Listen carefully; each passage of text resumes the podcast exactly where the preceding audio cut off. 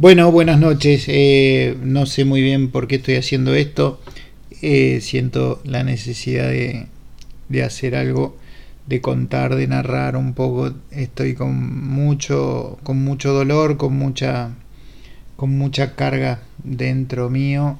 Eh, siento que estamos viviendo momentos muy particulares, muy, muy especiales eh, pero esos momentos especiales contrastan contra la no acción, la inacción de, la, de las personas. Creo que, creo que estamos absolutamente adormecidos, creo que no estamos entendiendo la gravedad de la situación y la vemos pasar como, como inertes, ¿no es cierto? Eh, bueno, lo único que sí me da satisfacción y mucha es el trabajo que estamos haciendo con Vero en, el impenetrable.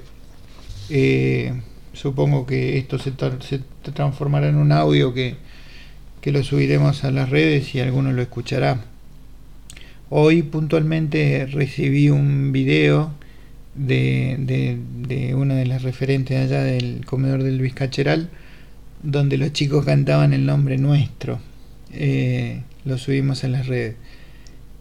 Eh, digamos, recibir ese tipo de cosas es una consagración, es, entender que, que lo que estamos haciendo trasciende y que va a trascender nuestras vidas, por supuesto, porque ocuparse de, chiquitos que no tienen ninguna posibilidad y que no las van a tener si no nos involucramos, creo que de alguna manera es descriptivo. Y les puedo asegurar que, que lo hacemos con muchísimo amor, porque nos constituye. Una palabra que aprendí a usar, creo que nos representa, que nos hace ser, que nos hace, que es como ponernos un espejo delante todos los días y ver que, que esto lo hacemos y lo podemos disfrutar sabiendo que está muy bien, porque, porque lo que estos chicos pasan no tendría que pasar. eh, bueno, eh, Chaco existe, empezó hace cuatro años, en julio del 2017, y empezó como una locura, llegó un mail eh, diciendo que necesitaban ayuda para un comedor en el en Sausalito, un comedor que tenía 32 chiquitos. Eh, y con Vero, me acuerdo perfectamente ese día, le dije, vamos.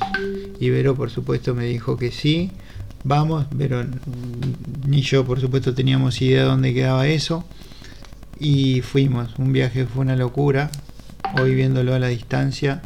Eh, como verán, me están entrando a WhatsApp.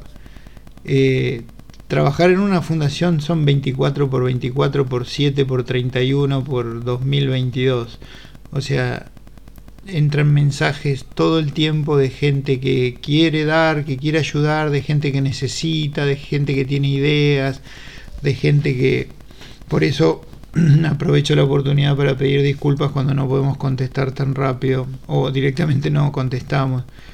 Pero el proyecto, digamos, yo no sé si creció, pero me parece que si se hizo más grande y esto tiene que ver directamente con la pobreza, con las carencias, no tiene que ver con nosotros. O sea, que nosotros hayamos llevado comida y hayamos llevado esperanza y hayamos llevado todas estas cosas que llevamos, amor por sobre todas las cosas, eh, hace que, que se multiplique y que cada vez haya más personas que, que quieren estar debajo de, ese árbol que da esa sombra tan linda, ¿no es cierto? Eh, a mí me da mucha mucho orgullo eh, lo que hicimos con Vero.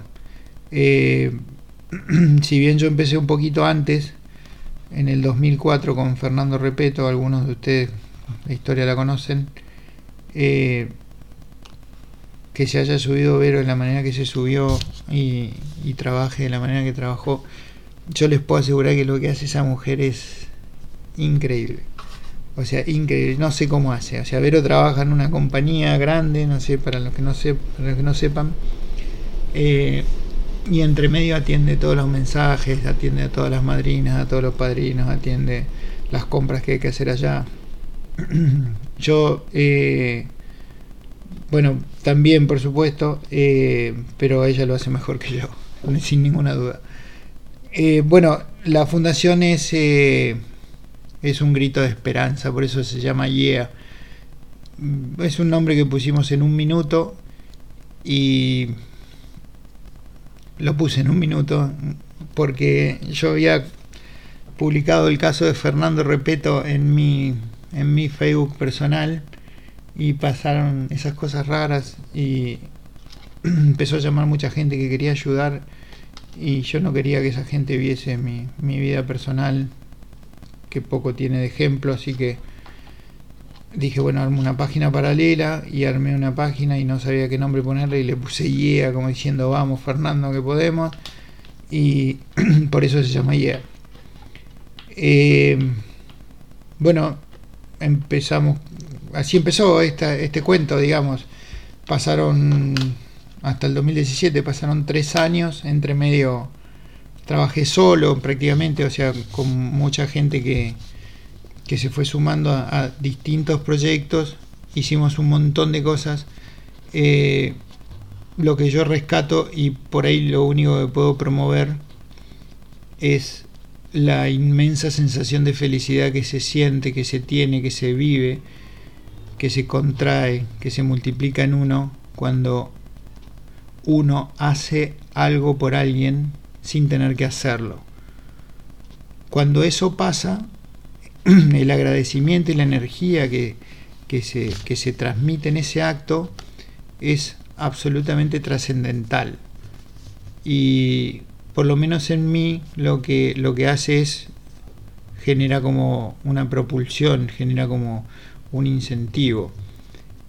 Eh, yo tengo una idea acerca de la finitud bastante, bastante especial, o sea, yo tengo una relación bastante fluida con la muerte, porque a partir de algunas cosas que pasaron y en mi vida y algunas charlas que he tenido con, con la almohada, con mi perro, con mis hijos, Vero y algunos libros que he leído, eh, entiendo que estamos de paso, ¿no es cierto? Absolutamente de paso por la vida.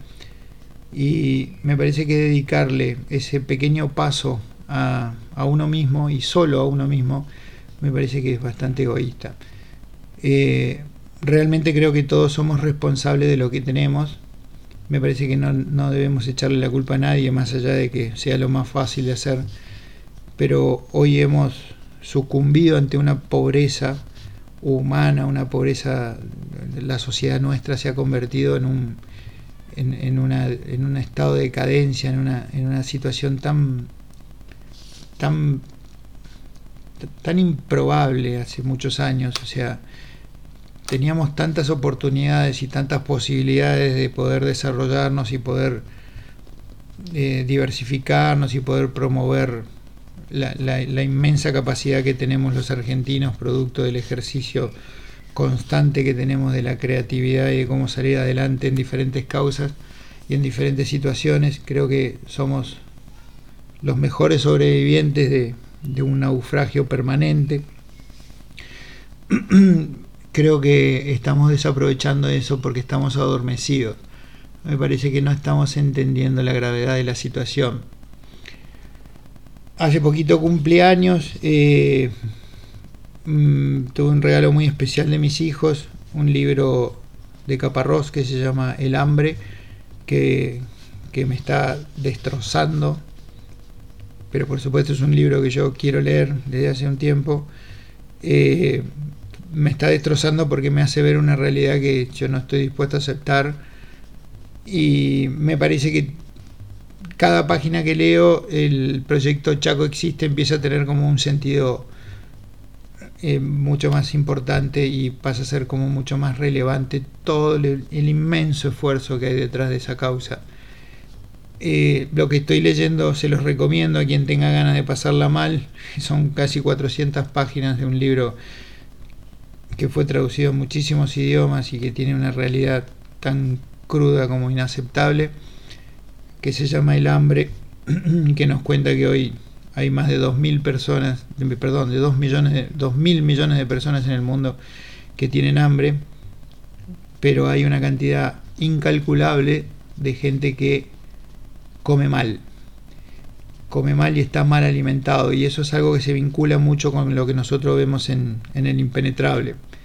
Eh, o sea, yo alguna vez dije con un poquito de miedo al principio de lo que estaba, de lo que estaba viendo allá era un genocidio, porque no proveerle la posibilidad a las personas de que se desarrollen mínimamente, que puedan ir a una escuela, que puedan educarse, que puedan comer sano, que puedan tomar agua, que tengan luz, es, es, es matarlos, no darles ningún tipo de trabajo, ningún tipo de posibilidad de desarrollo. Eh, y los han acostumbrado a eso. Los han acostumbrado a que su única probabilidad es esa, la que tienen. Por eso nosotros vinimos a cambiar un poco ese paradigma. Les cuento algo que leí el otro día en el libro que me pareció súper elocuente. Es una figura bastante triste. Eh, este señor hablaba con una señora africana muy pobre que ya había perdido cuatro de sus hijos por hambre. Eh, y él le decía que él era un mago, que jugaran a, un ratito a, que él era un mago y que, y que quería y que podía darle lo que ella quisiese. Absolutamente lo que quisiese. Eh, esa persona se llamaba Arsi. Arsi le dijo eh, que quería una vaca. Pero él le dijo, pero no estás entendiendo el juego. Yo te puedo dar absolutamente lo que quieras. Lo que vos quieras podés viajar por el mundo, podés tener palacios, podés hacer lo que quieras. Y ella le dijo, entonces pueden ser dos vacas. Eso es, lo, es la pobreza. La pobreza te quita la posibilidad de soñar, de pensar, de proyectarte, de establecerte, de trascender más allá de tu realidad. Todos nosotros tenemos la posibilidad de, de pensar más allá de nuestra, de nuestra realidad y trabajamos para eso programamos, nos, nos esforzamos para ir logrando dar pasos hacia ese camino, porque todo viaje comienza con un paso. La pobreza lo que mata también es eso. Y eso es lo que, lo que vemos en, en el impenetrable. Y es una de las cosas más dolorosas quizás. Yo alguna vez escribí que eso es matarlos en vida, porque no darle a alguien la posibilidad de que sueñe es, es como la muerte, ¿no? Eh, no sé si estoy hablando mucho, no sé bien lo que estoy hablando, seguramente no estoy coordinado, no tengo un hilo conductor, no tenía pensado charlar, no sé dónde va a terminar esta charla, probablemente termine en la basura. Pero estoy triste, estoy, estoy agobiado, creo que a veces nos cansamos mucho, eh, con Vero renegamos mucho, ella tiene una capacidad distinta a la mía, ella tiene una capacidad de... Ella tiene un optimismo muy, particular, ella siempre está apoyándome cuando yo me, me, patino un poco y me pasa bastante a menudo, se los confieso, porque, porque a veces tengo decepciones y desilusiones que me tiran mucho para atrás cuando veo que, no sé, no le puedo ni decir cuando fallece alguno de estos dos chiquitos que fallecieron en los últimos años en las ambulancias camino. O sea, para mí es una puntada al corazón. Inaceptable. Desde todo punto de vista. Juancito, el chico que murió en el 2019. Eh, con Juancito habíamos estado, nos habíamos sacado una foto, yo me acordaba de él, habíamos hablado, era hincha de boca y, se murió por, por una causa absolutamente evitable.